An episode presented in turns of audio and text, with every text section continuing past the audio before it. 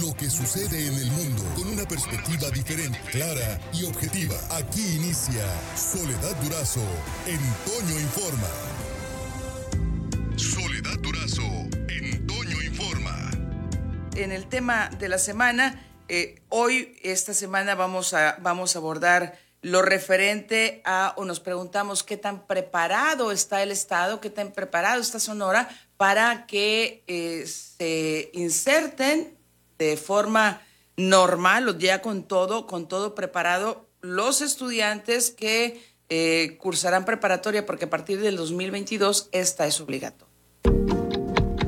Este es el tema de la semana. En Toño Informa.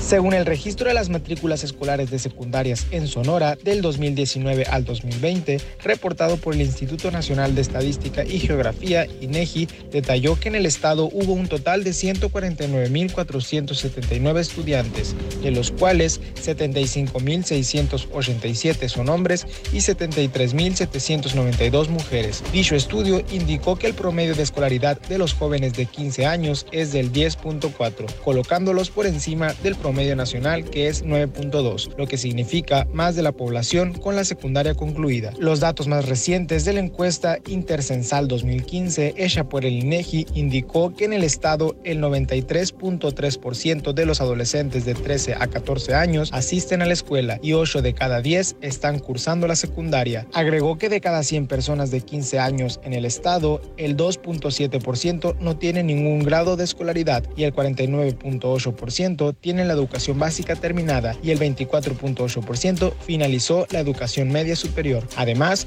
dos de cada 100 adolescentes no saben leer ni escribir. La base de datos de la Secretaría de Educación y Cultura, SEC, puntualizó que en la entidad existen 749 secundarias registradas y 310 preparatorias, tanto públicas como particulares. Para Larsa Noticias y Hagamos Noticias, Jesús Moreno Valenzuela. Por hoy terminamos, pero la noticia no descansa.